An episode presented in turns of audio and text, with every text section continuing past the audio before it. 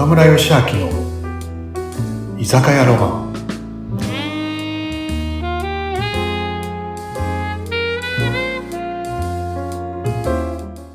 はい。皆さん、ナムさん、今日もこんばんは。いらっしゃい。はい、こんばんは。今週もノリノリでやってきました。一人だけ乗ってる。一人だけ乗っちゃそろそろかなと思って、いつもの用意して待っう。て。いつもね、テンション高いよね、私。すいません。はい、お待ちどお願いします。う。はい。はい。はい。よし。ああ、美味しい。先週の続きですよ、岡村さ先週のん。続きだね。あ、そうか。そうだ、そうだ。うんあの、キラキラ講演会のね。あ、そうそうそうそう、キラキラ講演会。何ですか、キラキラ講演会って言って。知らない人にお知らせください。あの、僕の友達のね、仲良くしてもらってる。この番組にもさ、ちょっと前に出てもらったんで、古市義雄くん。古市ちゃん。あの、17歳の時に、オートバイの事故で、ね、全身41%という大やけどを負ってね、もう、大怪我。大怪我というか大やけどだよやね。けどですね。すごい。本当に大変だったと思ね。うんで入院して、包帯取って自分の体と顔を見て、もう、どん底に落ちて、まあ、どん底っていう言葉で表現するのもあれだけどね、表現し、できないよね。う。うんでも本当に死にたいとずっと思ってたっていううんよね。で、本当手術も30何回やってね、っていうね。まあ、その中で、ね、そういうふうに思ってたら、あの、はつきさんでしたっけ？古市くん公演やってみない？って。あ和樹、あ和樹玲子さんですねリハビリメイクの。はい。で、最初はね、断ったんだけどって言って、うん。でやって、そしたら、なんか、いろんな人に、うん。ルイチよっちゃんは勇気もらいましたとかね、うん。あの、僕も死のうと思ったけど、頑張りますとかね、いろんな言葉をいろんな人にもらってね、それからなんか、あの、よっちゃんも生きていく勇気をもらえて、それからね、あの、講演家として、ね、あの、今有名なね、日本一の講演家になってる古市よっちゃんだけどね、そうですね。講演は人生を変えるっていうことで、うんうんもうよっちゃん十何年、男性が、の講演、なんていう大会だよね。うん。うん大会。うん侍講演会っていうのと、そ女性のね、輝く場を作るっていうのう。と、うんうんうん。キラキラ講演会っうんていうのを半年ごとやってるんだよね。それにね、それにね、僕ね、あのー、仲良くしてもらってるね、あの、高橋優子さんね、優子にね、あの、出るってことでね。うんでもね、僕、よっちゃんと仲良くしてたけど、知らなかったんだよね、侍講演会。ああ、そうなんですね。つい最近だったんですね。今そう今回初めて知って、行ったんだ。うん。そのね、ゆうこりんが出るからって言って、ね。う予選で応援行くよって言ってね、うんうん。さ素晴らしい回だなと思ってね。ほうほうほうほうほそう。それで、ね、彼女もすごく頑張って決勝に残ってね、う。それはそうでした。い行ってきたんだよね。うん。すごかった。なんか、。サインに香取くんとかいたりして、ね。そうでしたね。結構著名な方が審査員。私もオンラインで拝見してましたけれど、すごかったです。皆さんの。うん。やっぱり言ってましたもんね。その、確か古市さんがみんな過去のことでこう生きづらさを感じている人はやっぱり過去の出来事を消化できないまま心に持ってるから、そこを見つめ直してこう歩み出すとすごい人生が変わっていく人が多い。で、なんか、その古市さん自身もやっぱりその昔消化できなかったけれど、やっぱり人との出会いでどんどん良くなっていって、講演することで自分のことがこう俯瞰して見られるようになって変わっていったっておっしゃってたから、なんかやっぱり、その、その公演まで行くまで半年ぐらいかけるって言ってたじゃないですか。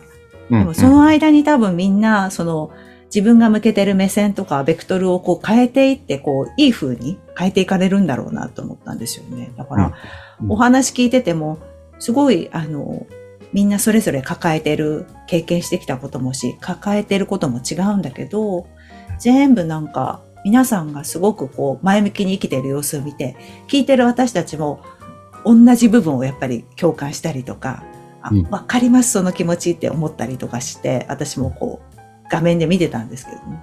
なんかでも、がよし、頑張ろうって気になりました。やっぱり皆さんのお話聞いて、私たちも頑張ろうって気になったし、だからなんか思ったんですよ、私。うん。岡村さん出たら良くないですかと思ったんですよ。侍講演会に？侍講演会に。男性の。なんか、岡村さんもたくさんいろいろ経験してるじゃないこれまでに。そこをなんかちょっとこうみんなの前でお話しすると、もっとこう突き抜けるんじゃないかなって私は密かに期待してるんですけど、いかがでしょうか？なんか、うん。あれ、自分の人生を15分にまとめてるんだよね、あれってね。そうですよね。そう。俺もね、人前で喋ること結構多いじゃない？講演とかね。うん。15分にまとめるってすごいなと思ってね。うん。そうだよね。いろんなことをね、考えながらね、聞いてた。なんか、うんうんうんそれで15分で感動させちゃうんだもんね、みんなをね。うん。うんうんうん。だから皆さん、この前9人？ね、かな、出たけど、うん本当に皆さんね、一人一人素晴らしい、審査員が困るようなね、皆さん素晴らしい講演で、15分でね、感動させてって。いや、俺15分で感動させる自信ないないやいや、そ、そういうふうに思わない方がいいと思う。感動させるとか思わないで、多分そこ、感動させるっていうあれはなんか、うん、どっか、多分、いっぱいあるじゃない？出来事って、これまでの60年で生きてきて、いろんなところがあって、どこをピックアップしていくかだと思うんですよね。全部は無理だと思うので、濃すぎて。うん、だからそこをなんか、うん。でもね、よく、ね、うん、あのーハリウッド映画とかさ、うん、ディズニーの映画って、一番最初に何を作るか聞いたことある？それ。何でしたっけ？主人公のね、ピンチを考えるんだよね。ピンチが先なんだ。ピンチがね。うん、うん、主人公がどんなピンチって。そのピンチが多ければ多いほどなんか、こう、そっから、なんていうね、映画の内容で盛り上がりで、おーって感動するっていうね。うん、うん、なんかねって言ってて、うん、うん、あ、なるほどなーと思ったんだね。うん、なんかうん、うん。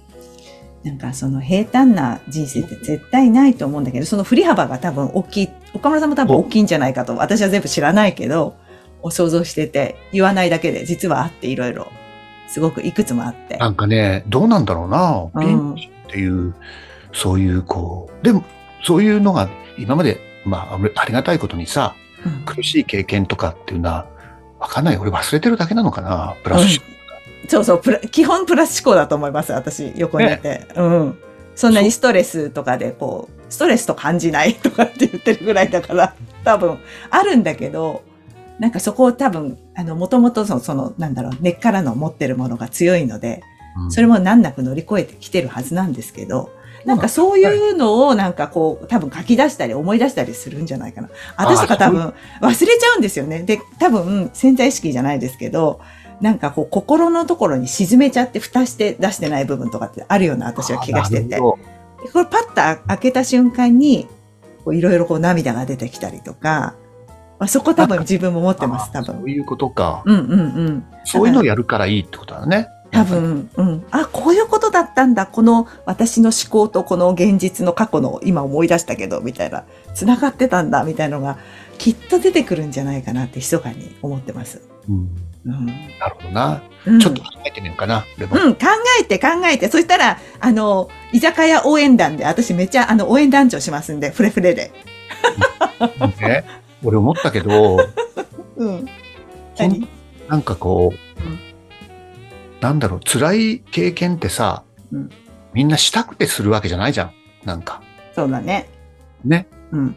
辛い経験ってしたくてするわけじゃないけどさ、なんかそういう、うんなんかそういう辛い経験があって、今でもなんかね、それをちょっと引きずっちゃってるなって、い、い、いね、言ったらさ、こう人前でなんかそういうのをこう、まあ、話するのは勇気いるのかもしれないけど、うん。でも自分の話に、なんかこう聞いてくれて、うん元気出ましたって言われると、うん。きっと元気出るんだろうね、きっとね、自分が。多分、話せたことで浄化されると思います。その辛い思いが。うんで、気がする。だから、だってね、この前のね、キラキラで話してた女性見たらみんな輝いてるじゃない。確かに。いろそんんな大変なことあったのに、と思うよね。うんうん病気とかね、いろいろね、家庭のこととかうん、自分のこととか、なんか、もういろんな、こう、ね、辛い経験をしてるのに、今あれだけ輝いてるっていうのはさ、ね、絶対人ってどんな時からでも輝けるっていうね。で、それが古市よっちゃんは一番自分がよく知ってるから、よ世の中のそういうね、こうもしかしたら辛い経験を引っ張ってる人にがさ、そういう講演会やることによってうん輝く人生になればいいなってやってるんだよね。それ一番わかってるから。そうだよね。そう、そうう。んうん絶対ね、そう思うね。うんだってね勇気もらえるもんね。だから、あれ、あの講演会はね、僕は本当、もう、なんだろう、こう偉そうだけど、応援したいなと思ってね、うん。まあ、出るっていうのもそうだけどね、うん。したいなって。だって、うんいろんな経験してる人が勇気を与えて、ね、私もこう、なんか生きててよかったとか、ね、人のお役に立ててよかったって輝ける場所だからさ。そうね。ね。うん。来年もちょっと、侍講演会とキラキラ講演会、ちょっと注目してようよ。そう。ねいや、まあ、もう本気で考えてください、岡村さん。本気で応援しますから、私。出場を。うん。だって岡村さんが出ることによってまた注目度上がりますよ、絶対に。えー講演会自体がピックアップされますよ。そうなのかな。うん、そう思う。いいね、またそう自分ではね、すぐの中で気づかないふりして、本当はすごいんですよ。ね まあ、ちょっとゆっくり考えてください。私はもう一押しです。はーい。りがとうねお願いします。うんじゃあまた来ます。何また来ます？帰る？もう帰る。じゃあ来週ね。うん。あの、絡みそうだから、私いろいろ 帰ります。うんうんはい。じゃあ気をつけてね。じゃあ来週。はーい。はーいさ。よなら皆さん、ポッドキャスト、看板のない居酒屋、いつも聞いていただき、本当にありがとうございます。質問、聞きたいこと、リクエストありましたら、どしどしください。岡村義明公式 LINE、岡村義明ホームページからお願いします。そしてもう一つ、飲食店経営者さん向け、スタッフ向けのオンラインサロンをやってます。